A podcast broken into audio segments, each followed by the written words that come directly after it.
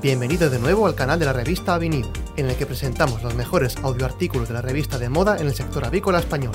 Únete a la mayor comunidad avícola del podcast. La recogida de datos para hacer la historia clínica es imprescindible para conseguir un diagnóstico acertado.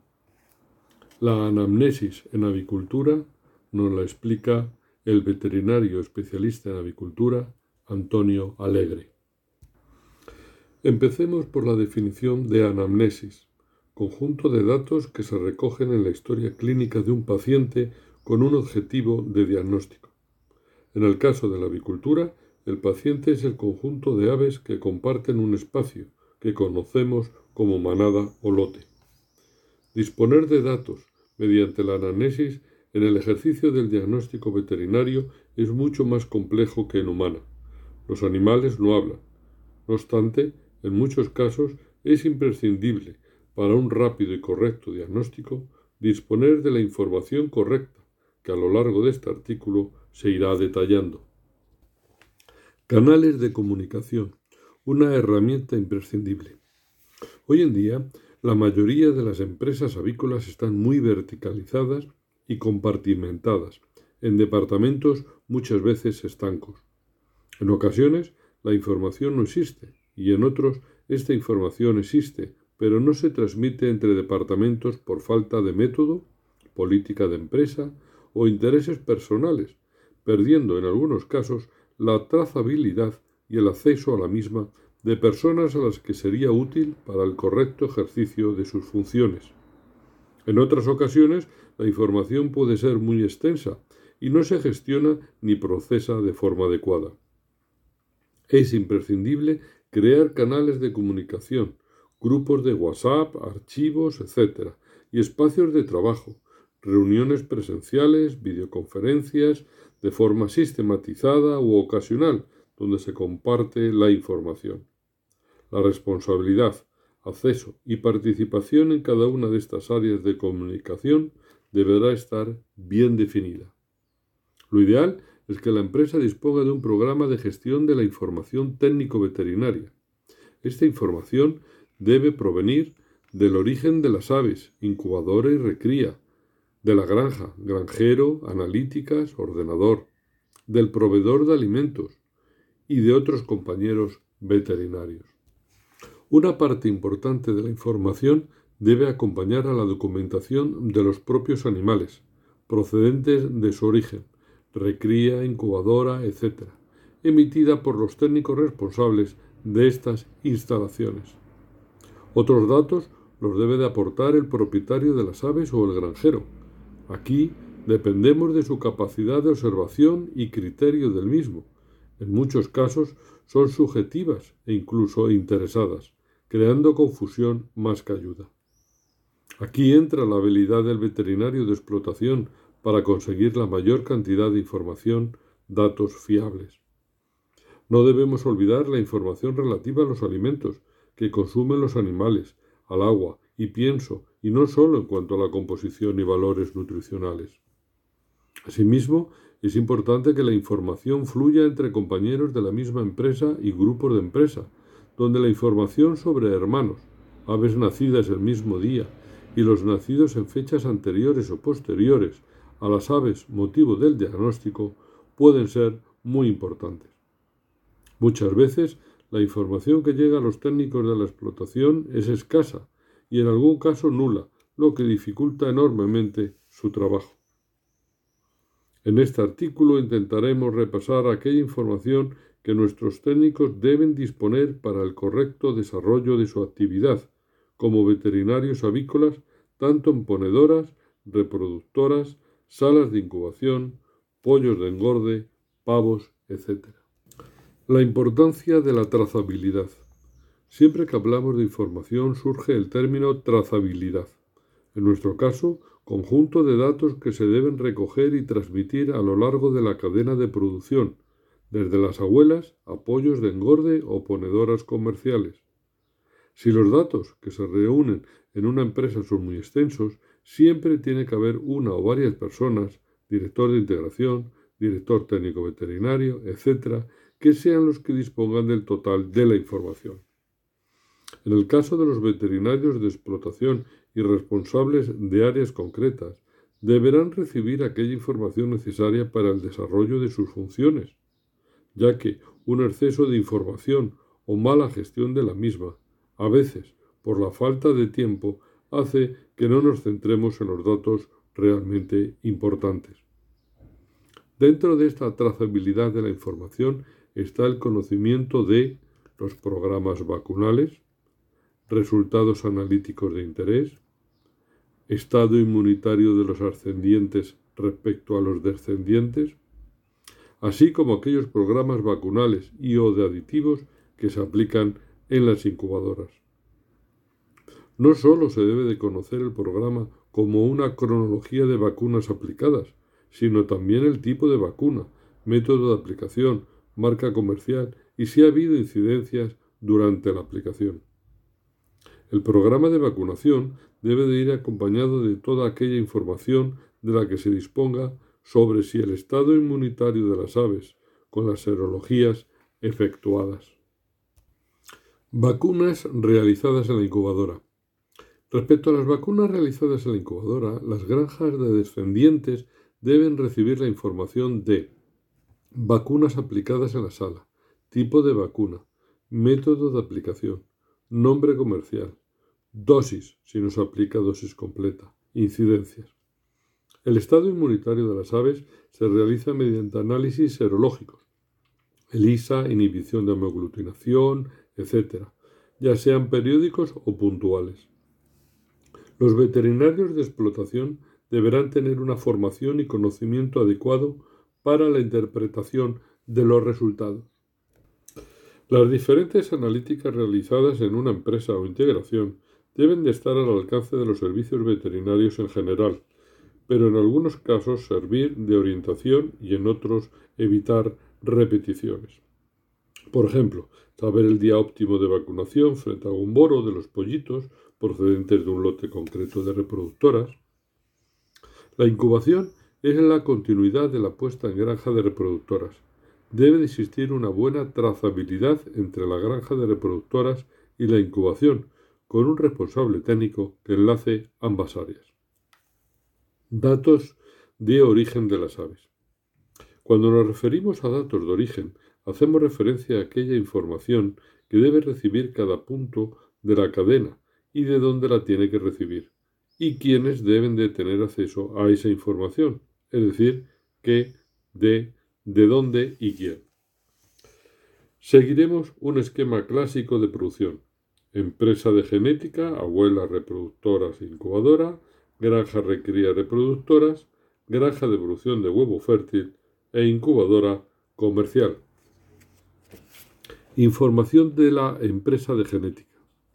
Las empresas de genética deben transmitir a sus clientes, si se lo piden, la siguiente información de origen. Identificación del lote, cruce que nos envían, origen de los huevos, país, incluso, edad de puesta de cada lote, programa vacunal e estado inmunitario de las abuelas, vacunas aplicadas en la incubadora, incidencias durante la incubación y nacimiento, día y hora de nacimiento, incidencias durante el transporte y descarga, ineficacias a la recepción transportista, guía de manejo de las reproductoras, pollos de engorde e incubadoras actualizadas, granja de recría de reproductoras. Generalmente, las granjas de recría y reproductoras tienen un mismo responsable técnico, pero en otras ocasiones no, por lo que el responsable de recrías deberá transmitir la siguiente información a su colega de reproductoras. Es conveniente que la información se recoja en un documento a lo largo del periodo de recría, y así será más fácil la transmisión. Datos de origen de la empresa de genética. Identificación de los lotes y sublotes, si se ha realizado selección en función del peso. Programa vacunal y estado inmunitario controles de pesos y selección realizados, incidencias durante la recría, picaje, etc. Información de la carga, transporte y descarga. Granja de producción de huevo fértil. La información de las granjas de producción debe de ir destinada a la incubadora y a las granjas de pollos de engorde o ponedoras comerciales. Identificación de los lotes y sublotes, programa vacunal y estado inmunitario, incidencias, información de la carga, transporte y descarga. Incubadoras comerciales a granjas de pollos de engorde o ponedoras comerciales. Puntos que necesitamos será la identificación del lote o sublote alojado en cada unidad epidemiológica, la edad de puesta de cada lote o sublote, la estirpe o cruce genético, las vacunas aplicadas, vacuna, método de aplicación, etc., los días de almacenamiento de huevo y spice, cortos periodos de incubación durante el almacenamiento realizados, día y hora de nacimiento, incidencias durante la incubación, transporte, carga y descarga, peso por lotes, temperatura de la cama a la recepción, el transportista, e ineficacias a la recepción, transportista. Información de la explotación, unidad epidemiológica. Independientemente del tipo de aves que se alojen en una explotación, se tiene que considerar una unidad epidemiológica aquellas aves que comparten el mismo aire y suelo, sobre la que tendremos que recoger datos, en unas ocasiones entrevistando al granjero y en otras recopilando los datos directamente. El granjero o cuidador pasa mucho tiempo con las aves y realiza todos los manejos. La información que nos suministra tenemos que ser capaces de filtrar. En la mayoría de los casos nos ayudan nuestros diagnósticos, en otras ocasiones, por falta de observación o por interés directo, nos puede dar una información que nos equivoque más que nos ayude. Hoy en día, las granjas están por lo general muy tecnificadas. Los datos y controles ambientales, consumos, etc. se registran en los ordenadores. El conocimiento de sus programas es fundamental para los técnicos, para la obtención de la información. El veterinario de explotación también debe de tener a su alcance todos aquellos análisis realizados en la explotación en los últimos años. Información de los proveedores de alimento. Los técnicos de explotación, para el desempeño de su trabajo, necesitan información sobre el alimento que consumen las aves y que en muchas ocasiones queda limitado a la etiqueta obligatoria. La información en ocasiones tiene que estar sistematizada y en otras ser puntual.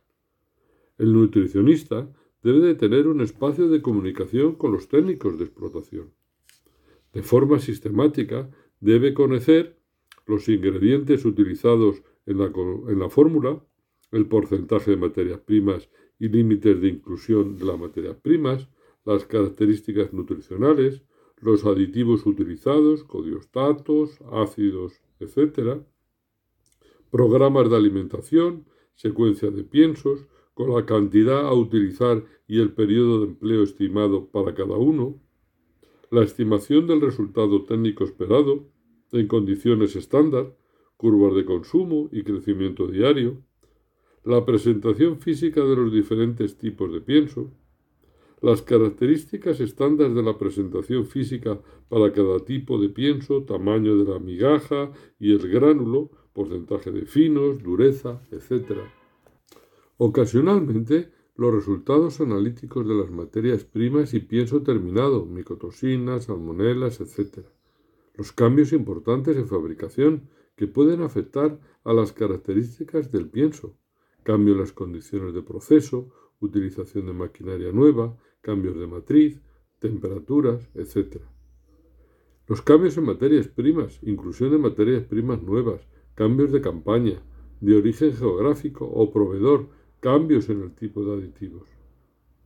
Cambios en la presentación física, dureza, tamaño del gránulo o la migaja. Comunicación entre los técnicos. Para transmitir la información entre los técnicos debe existir unos canales adecuados, desde los medios simples, teléfono, WhatsApp, reuniones, a sistemas más complejos de gestión de la información. La comunicación puede ser periódica, diaria, semanal, etc., u ocasiones en situaciones excepcionales. La relación con especialistas, académicos y otros profesionales del sector se establecen en reuniones, jornadas y congresos del sector. La empresa debe de facilitar la existencia a estos foros de todos aquellos técnicos de campo que tenga la empresa. Una buena práctica por parte de estas empresas es establecer una dinámica para que aquella información recogida por un técnico en unas jornadas técnicas o congresos se comparta transmitiendo al resto de los técnicos de la empresa la información. Conclusiones. La anamnesis es imprescindible para un buen diagnóstico. Los veterinarios responsables de una explotación deben tener la posibilidad de acceder a la mayor información posible para el correcto ejercicio de sus funciones. Las empresas tienen que disponer de un buen método o programa de gestión de la información técnica que facilite el trabajo de sus técnicos. La correcta gestión de la información técnico-veterinaria repercute directamente tanto en la mejora de los resultados productivos como de los económicos. Descarga el artículo completo en avinews.com y mantente actualizado con las últimas noticias del sector. Hasta pronto, Agricaster.